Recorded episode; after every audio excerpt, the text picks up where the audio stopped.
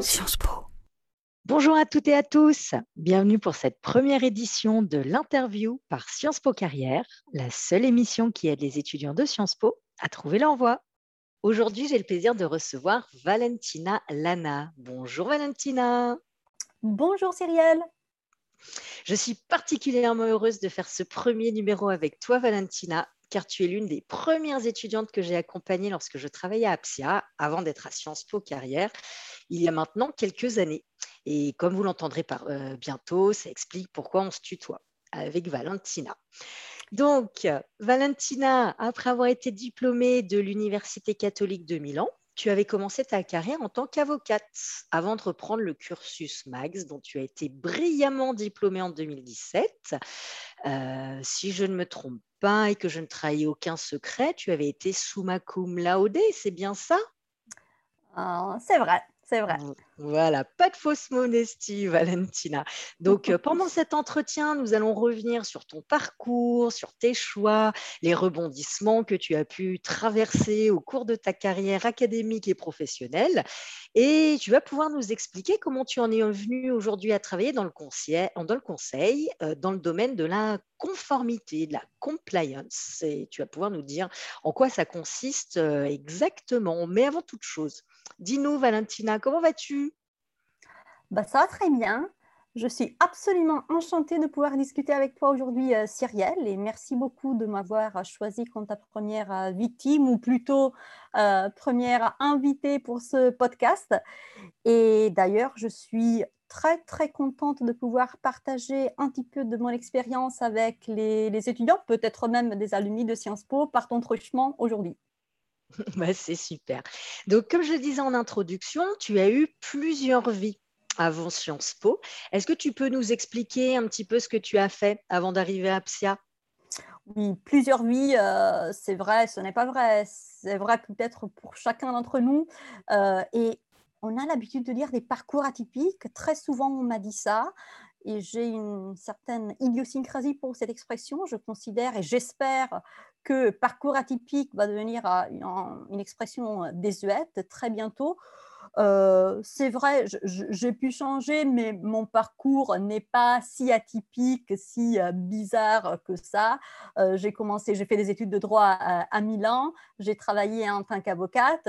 après Sciences Po, Affaires internationales, et j'ai commencé ensuite à travailler dans le conseil en conformité. Et la conformité reste une matière juridique quoique certains avancent des, euh, des, solutions, des interprétations différentes, mais ça reste éminemment juridique.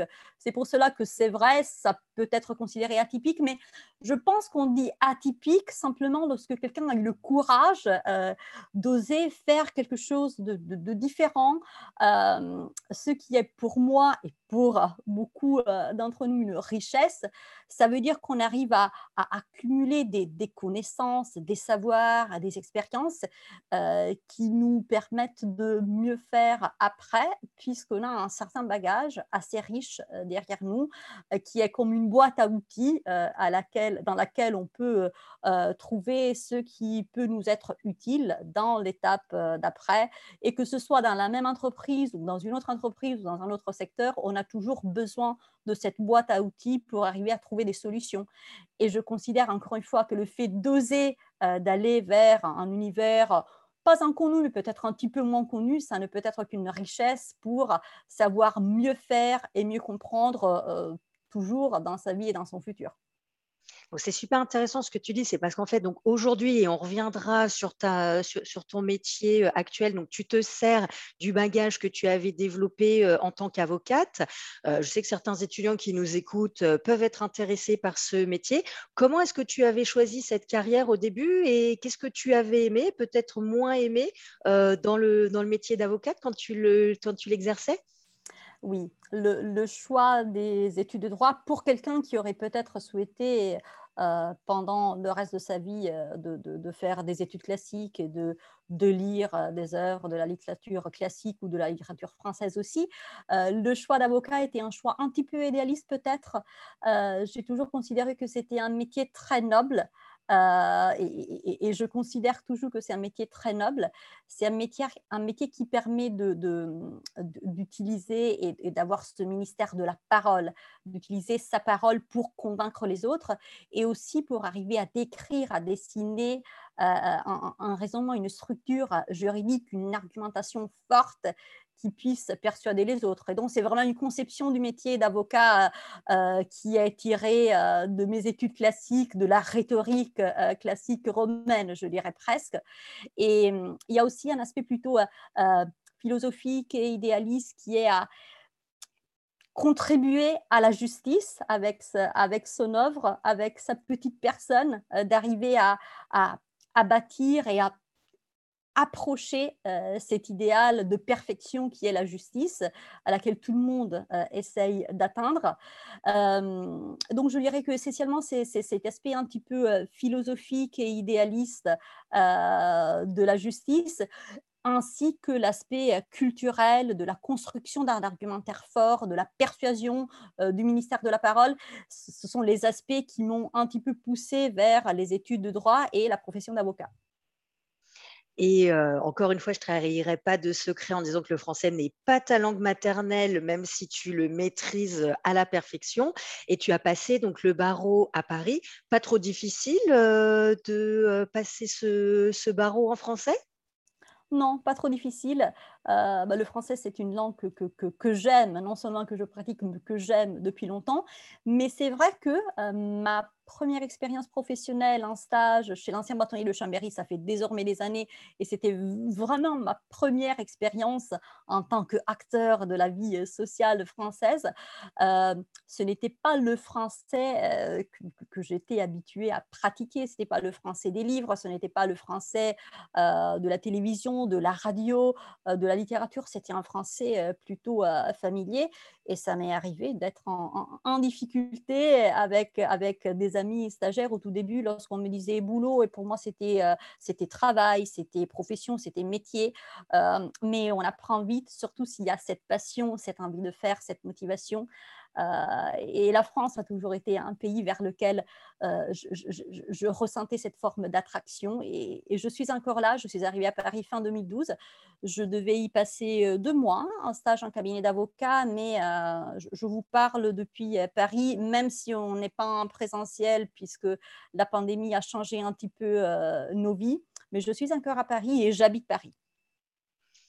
Tu nous parles de ce métier d'avocat avec tellement de passion que je me demande pourquoi aujourd'hui, est-ce que tu, n'es plus dans ce métier? Qu'est-ce qui t'a euh, poussé finalement à changer de carrière et à reprendre tes études, à rejoindre euh, Sciences Po? Je, n'ai jamais considéré d'avoir, changé de carrière. Euh, je considère toujours être foncièrement attaché à cette profession d'avocat ou plutôt aux instruments euh, de la profession euh, d'avocat. Euh, même dans le conseil, je garde encore cette, cette, casquette, cette compétence et cette façon de, de construire et d'interpréter le monde qui est celle qui vient de mes études classiques tout d'abord et ainsi de mes études de droit. Il y avait deux aspects dans la profession d'avocat qui n'étaient pas complètement satisfaisants pour moi. Le premier, et cela, euh, euh, cela arrive surtout dans le contentieux, c'est qu'il euh, y a des lenteurs qui sont les lenteurs de, la justice, qui est une machine assez, assez complexe, tentaculaire et je dirais même énorme, et ça génère de la lenteur. Ce qui peut être frustrant pour des gens qui ont envie d'aller de l'avant, qui sont ambitieux, qui veulent arriver au bout des choses. Et effectivement, cet aspect de lenteur peut générer de la frustration, peut euh, un petit peu entacher le niveau de satisfaction de la personne qui exerce le métier, notamment, comme je le disais, dans le contentieux. Le deuxième aspect, qui est heureusement de moins en moins euh, fort, euh, est l'international. Le droit, naturellement, reste une euh, dimension qui est une expression euh, de la, souveraineté d'un État, donc une dimension euh, nationale. Quoique, c'est vrai, il y a du droit international. en Europe, on a la chance énorme de faire partie d'une communauté qui est intégrée avec, une, couche, je dirais, de droit qui est au-dessus du droit des États. Mais l'aspect international, un cabinet d'avocats n'est pas toujours présent. Et donc, mon conseil pour ceux qui veulent entreprendre ce parcours devenir avocat, mais aussi euh, pratiquer leur langue et être dans, un environnement très international, de pouvoir échanger avec des personnes dans d'autres pays, voire de travailler dans d'autres pays comme moi je pu le faire. Il faut vraiment bien choisir euh, tout d'abord le domaine du droit dans lequel on veut exercer, mais aussi de bien choisir le cabinet, la structure dans laquelle exercer, si on veut garder euh, cette dimension de l'international au quotidien. Ça, c'est vraiment mon conseil. Choisissez bien votre domaine et encore plus, essayez de choisir des cabinets qui vous offrent cette, euh, cette possibilité de faire de l'international. Même si euh, je souhaite préciser que faire de l'international, ça, veut dire plein de choses. Ça veut dire plein de choses.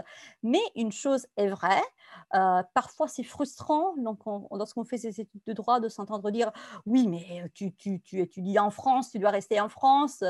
Dans un autre pays, mais moi je suis la preuve vivante qu'on peut exercer dans un autre pays et, et échanger et s'ouvrir au monde tout en ayant fait des études de droit.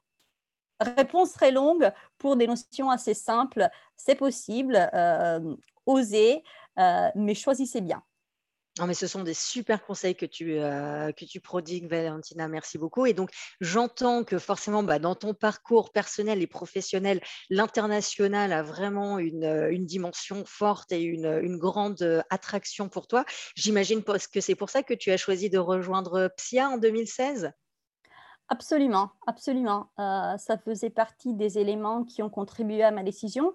Et d'ailleurs, lorsque j'avais euh, reçu l'offre de, de, PIA, ou ça c'est plutôt le langage américain, lorsque j'avais été acceptée, euh, j'avais aussi d'autres offres d'école de droit aux États-Unis. Et donc le choix a été absolument très difficile, mais finalement, j'ai choisi de euh, de rejoindre euh, les, ceux qui maintenant sont des amis euh, à, PSIA, donc à Sciences Po.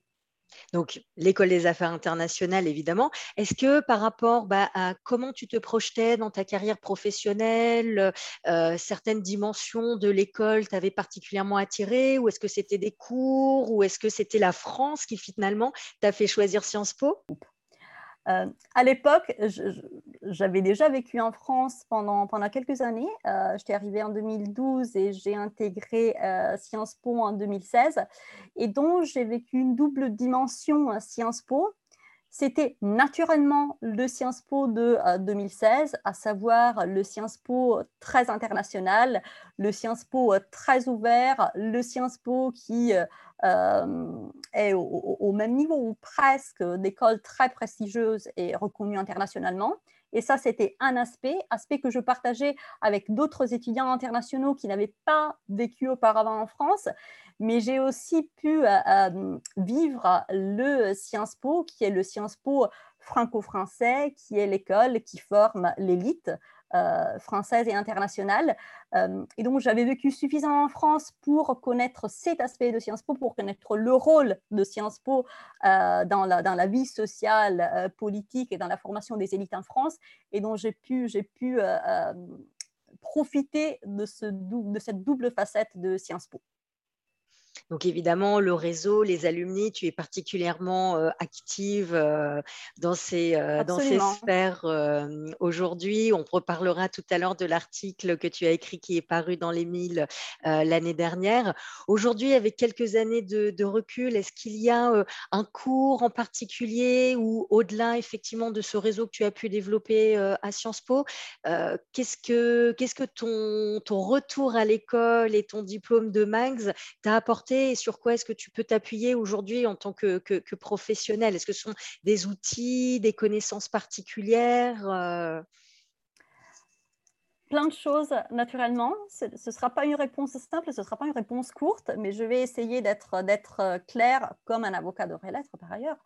Euh, tout d'abord, à Sciences Po, j'ai pu, pu m'habituer à la recherche, mais une recherche qui a euh, un aspect très pratique, qui doit déboucher sur une présentation, sur un, essai euh, relativement court mais efficace, et sur des thèmes que soit je ne connaissais pas, soit que je connaissais peu.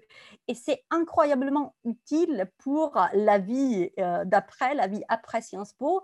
Dans le monde de l'entreprise, on est face à des problèmes qu'on ne connaît pas, qu'on ne maîtrise pas et il faut savoir trouver des solutions, trouver des réponses grâce à notre sagesse qu'on cumule au fil des années, mais aussi grâce à des ressources qu'on sait chercher, qu'on sait trouver. Donc, c'est cette capacité, je dirais, à, investiguer, à chercher dans le réel et à chercher et trouver des réponses rapidement. Donc, c'est absolument un, outil très formateur qui m'a été, euh, été donné euh, par Sciences Po après, euh, naturellement, il y a aussi la, qualité des enseignements.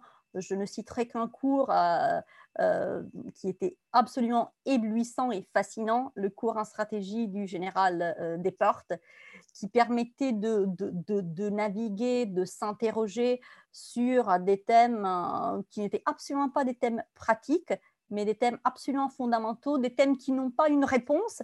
Et peut-être, comme toutes les bonnes choses dans la vie, on sait qu'on on ne peut pas absolument les atteindre, on ne peut pas les atteindre à, l'état pur, mais c'est tout à fait intéressant et passionnant de se mettre sur le chemin de la, de la recherche, de l'interrogation et d'essayer, avec ces, ces, ces, ces, humbles, ces petits moyens, de trouver et de donner des réponses.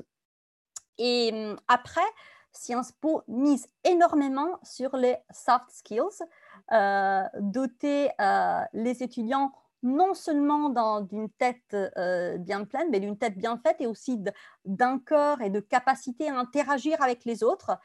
Et j'avais choisi de faire deux cours d'art oratoire. On a dit tout à l'heure, je ne suis pas née en France, le français n'est pas ma première langue, n'est pas ma langue natale. Et donc, il y a toujours une forme de, de euh, de modestie, je dirais, je ne dirais pas d'embarras, mais de modestie. Et le fait de pouvoir euh, participer à un cours d'art oratoire permet de gagner beaucoup de confiance euh, aussi pour la façon dont on se présente aux autres, dont, on présente ses arguments, ses argumentaires, et aussi la, façon de maîtriser la langue. Après, je suis une personne qui est passionnée par les langues, et je l'ai dit tout à l'heure, le métier d'avocat, la parole, le ministère de la parole, porter la parole, c'est absolument essentiel. Et quand cela euh, est guidé par, euh, par, des professeurs qui maîtrisent cela à la perfection, on, on, ne peut que s'améliorer et devenir de plus en plus efficace dans la façon dont on se présente et dont on présente ceux qu'on souhaite porter comme message. Et j'espère, dans la plupart des cas, des choses euh, et, des notions auxquelles on est attaché. Ça a l'air absolument passionnant, en effet, euh, Valentina, tout ce que tu nous dis. Et j'imagine que tout ce que tu as appris, ça t'est évidemment utile aujourd'hui au quotidien dans le poste que tu, occupes. Mais avant de l'occuper, il a bien fallu le trouver, ce poste. Est-ce que tu peux nous raconter un petit peu comment est-ce que tu as fait pour décrocher ton premier emploi en sortant de Sciences Po? Oui, euh, et c'est la preuve qu'il faut toujours être très ouvert puisque Valentina a toujours considéré que de par sa personnalité, elle n'aurait jamais pu décrocher un, job, comme on dit, euh, lors d'un forum. Euh, bon, il faut être très ouvert puisque c'est comme ça que ça s'est passé pour moi. C'était un forum organisé, euh, pas de surprise, par Sciences Po. et c'est là que j'ai eu en contact un premier entretien euh, qui s'est ensuite traduit par euh, mon poste actuel.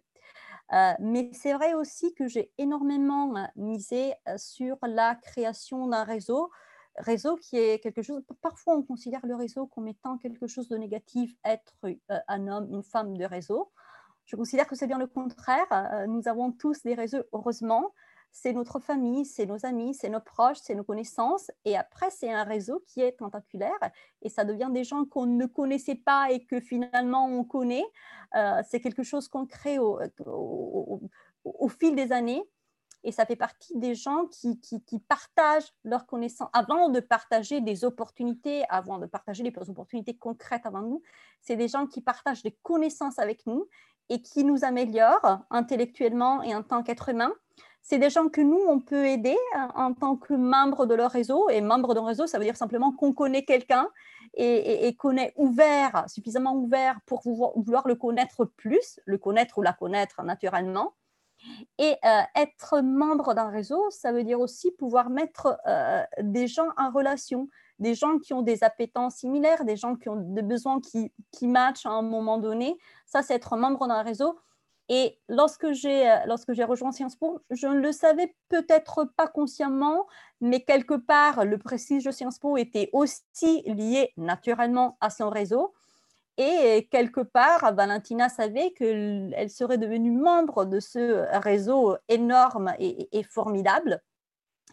Et c'est une chance, et c'est absolument une chance, puisque après Sciences Po, je me suis donné le temps et, je le fais encore d'ailleurs, puisque je suis encore dans ma vie après Sciences Po, euh, de, rencontrer ces gens et aussi d'utiliser un tantinet de courage, peut-être un petit peu plus de ce dont je ne dispose, pour contacter les personnes avec des messages dans lesquels je, parlais de moi, de mon parcours à Sciences Po, euh, de mes intérêts. Et plein de personnes euh, ont, ont, répondu, des, membres du réseau de Sciences Po, et ont souhaité soit prendre un café avec moi, soit avoir une conversation téléphonique avec moi pour me guider, pour partager leur expérience. Et ces personnes, certains d'entre eux sont devenus des amis, des proches, et m'ont permis de de m'améliorer non seulement intellectuellement, non seulement d'avoir plein d'opportunités après, mais aussi de m'améliorer en tant qu'être humain euh, pour être mieux à l'écoute des autres, pour mieux poser des questions et euh, pour mieux poser les questions d'après surtout. Donc, c'est vraiment ton conseil aujourd'hui d'oser les étudiants aujourd'hui qui parfois se disent Oh, mais je ne vais pas embêter quelqu'un sur LinkedIn que je ne connais pas. En fait, quelqu'un qu'on ne connaît pas, c'est juste quelqu'un qu'on ne connaît pas encore c'est quelqu'un qu'on ne connaît pas encore. Après, ça peut arriver que la réponse ne soit pas positive, euh, puisque on ne sait euh, jamais si, quel est le, niveau, euh, d'occupation de l'autre. on ne sait jamais si la personne reçoit le message dans un moment qui n'est pas un bon moment et que finalement le message reste dans, en, bas de la liste. On ne peut jamais le savoir. Mais, et ça m'est arrivé, je peux le témoigner, on peut envoyer le message à quelqu'un qui est normalement très occupé, mais qui se trouve être dans un moment euh, relativement libre et qui nous dit appelez-moi immédiatement, mademoiselle. Ça m'est arrivé et ça peut arriver. Euh, aussi, il faut savoir, et ça, Sciences Po nous aide beaucoup, comment rédiger le message, comment se présenter. Et ça, c'est encore une fois les soft skills, c'est absolument euh, fondamental. Et après, si on a une certaine passion, comme je le disais pour la parole, on arrive à, créer, comme des œuvres d'art, des petits messages qui sont efficaces, qui sont beaux, qui sont jolis, qui sont bien rédigés et qui marquent euh, la personne qui les reçoit. Donc en effet, comme tu le, euh, tu, le disais presque de manière sous-jacente, Sciences Po Carrière propose des ateliers pour les étudiants qui ne sont pas forcément à l'aise avec le réseau et avec toutes sortes de thématiques. Donc n'hésitez pas à consulter le site de Sciences Po Carrière et de participer à un atelier réseau et vous serez presque aussi bon, presque aussi bonne que, que Valentina. Vous verrez, on a plein, plein de bons conseils. Mais ce réseau et comme tu le disais, ce forum qui a été organisé par Sciences Po Carrière, ça t'a permis aujourd'hui donc d'être en poste dans le conseil. Est-ce que tu peux nous expliquer un petit peu aujourd'hui ce que tu fais? Qu'est-ce que c'est que le conseil et en particulier la compliance, la conformité? Qu'est-ce que, qu'est-ce que ça veut dire? C'est vrai qu'on parle de compliance, on parle de plus en plus de compliance et euh, plein de gens se posent la question quelle est la différence entre le juridique et la compliance? Comme je le disais tout à l'heure, la, conformité euh, fait à part entière à partie du juridique. Si je devais très simplement euh, euh, définir ou essayer de déterminer quelle est la différence. Lorsqu'on fait de la conformité, euh, on a affaire avec des réglementations, voire des lois qui impliquent la création de gros projets, la mobilisation de ressources importantes dans une entreprise pour arriver à être en conformité avec la loi ou avec une réglementation. Ça veut dire qu'il ne suffit pas de faire ou de ne pas faire une chose, mais il faut mettre euh, euh, en mouvement une machine assez complexe pour arriver à se définir comme étant en conformité avec euh, certaines normes. C'est pour cela que bien souvent, euh, des lois qui deviennent une, partie des dispositifs de conformité euh, sont des lois qui offrent aux entreprises une euh, période de temps avant, de, avant de, de donner l'obligation de conformité, l'obligation d'application. À savoir, la loi est adoptée il y a peut-être six mois, un an, avant que la loi ne soit appliquée, puisqu'on considère que euh, ce n'est pas immédiat. Il faut absolument mettre en œuvre des, projets des ressources pour arriver à une conformité, à une conformité complète, à une conformité satisfaisante. Et quand on parle de conformité, on se réfère bien souvent euh, à la protection des données personnelles. On parle du RGPD, mais en général, c'est une matière qui est beaucoup plus vaste et qui est la protection des données personnelles, qui est absolument fondamentale et un enjeu de notre quotidien, puisque chacun d'entre nous, tous les jours, partage des données personnelles. Et il faut que cela soit fait de manière euh, sûre, sans mettre en danger les droits des personnes. Quand on parle de conformité, on parle aussi de lutte contre la corruption lutte contre la corruption qui est faite en entreprise, et moi je dis tout le temps, le fait qu'il y ait une loi de lutte contre la corruption en France euh, depuis 2016, euh, ça ne veut pas dire qu'avant euh, la corruption était permise en France, ça veut simplement dire que on ne demande pas seulement aux entreprises de ne pas faire de la corruption ou de ne pas subir de la corruption, mais aussi de mettre en place des moyens pour lutter efficacement en tant qu'entreprise contre la corruption la lutte contre la hum, corruption et la protection des données personnelles sont les piliers les plus importants, mais il y en a naturellement d'autres dans la lutte contre la corruption et ils sont aussi les piliers sur lesquels j'ai eu à travailler.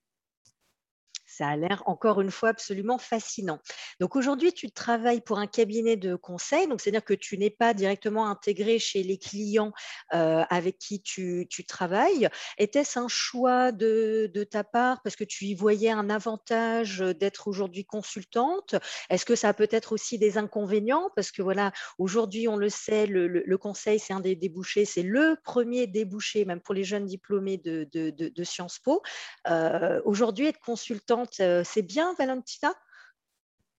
Bah, Je considère que peut-être je, je, me retrouve toujours en cabinet, cabinet d'avocat, cabinet de conseil. Euh, mais je considère que le conseil a un avantage formidable.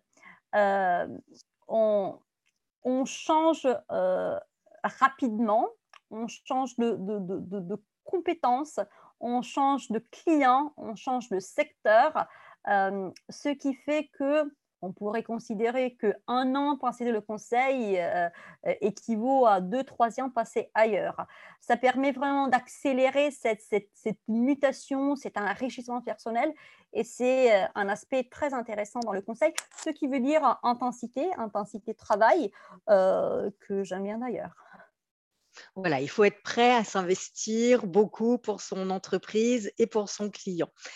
Et pour tous les étudiants qui nous écoutent et euh, qui s'intéressent à ces métiers du conseil, donc on en a parlé, toi tu travailles dans la conformité, euh, il y a énormément de secteurs d'activité dans lesquels on peut aller travailler. Donc évidemment, les processus de recrutement pourront être différents. Certains feront peut-être des études de cas, même si c'est euh, excessivement fréquent.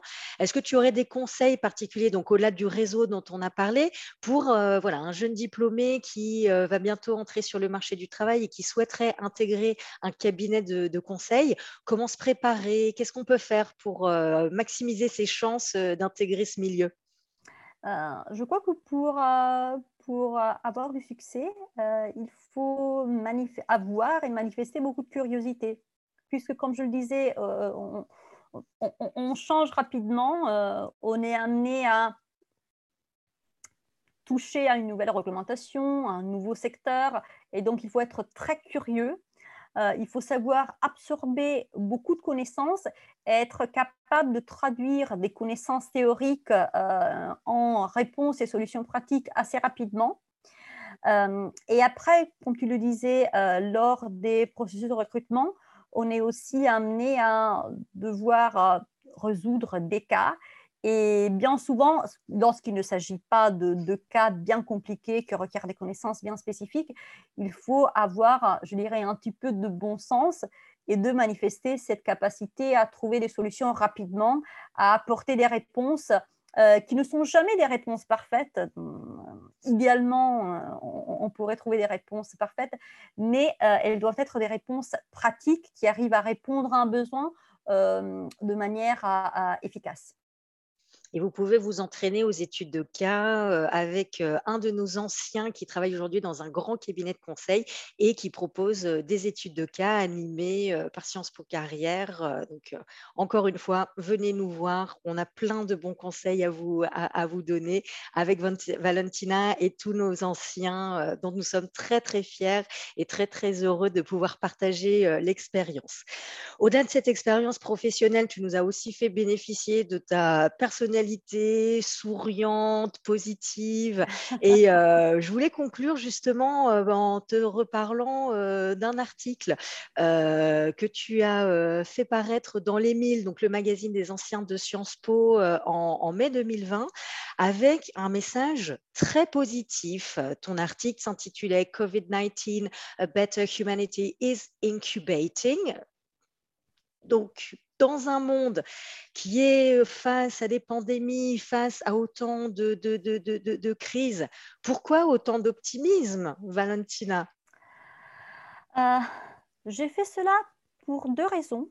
Euh, l'optimisme peut-être n'est pas ma première qualité ou si on me demandait de me décrire euh, je ne citerai peut-être pas l'optimisme comme ma première euh, qualité ou caractéristique.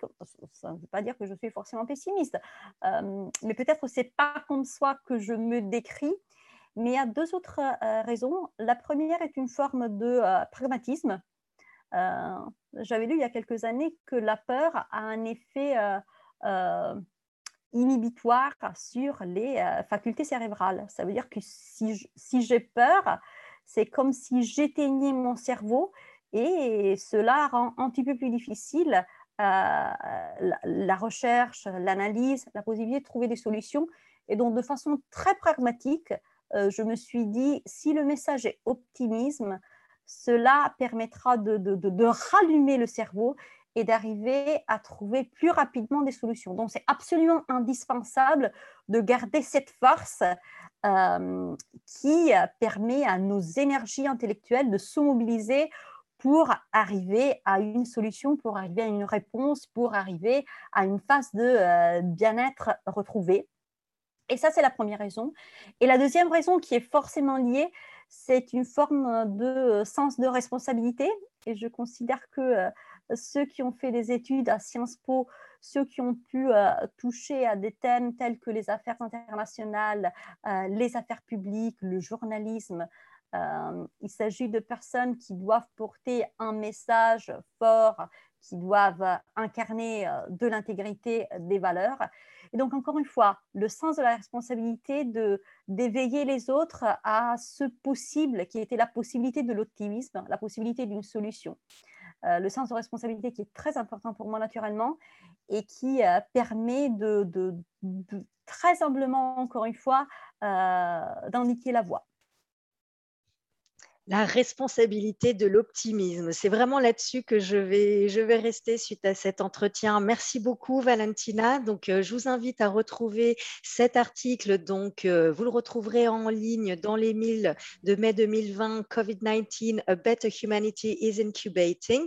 Merci à tous de nous avoir écoutés et un grand merci à toi, Valentina, de nous avoir consacré un petit peu de ton temps et un petit peu de ta belle énergie. Je suis sûre que tu as inspiré plein d'étudiants et de diplômés de Sciences Po aujourd'hui.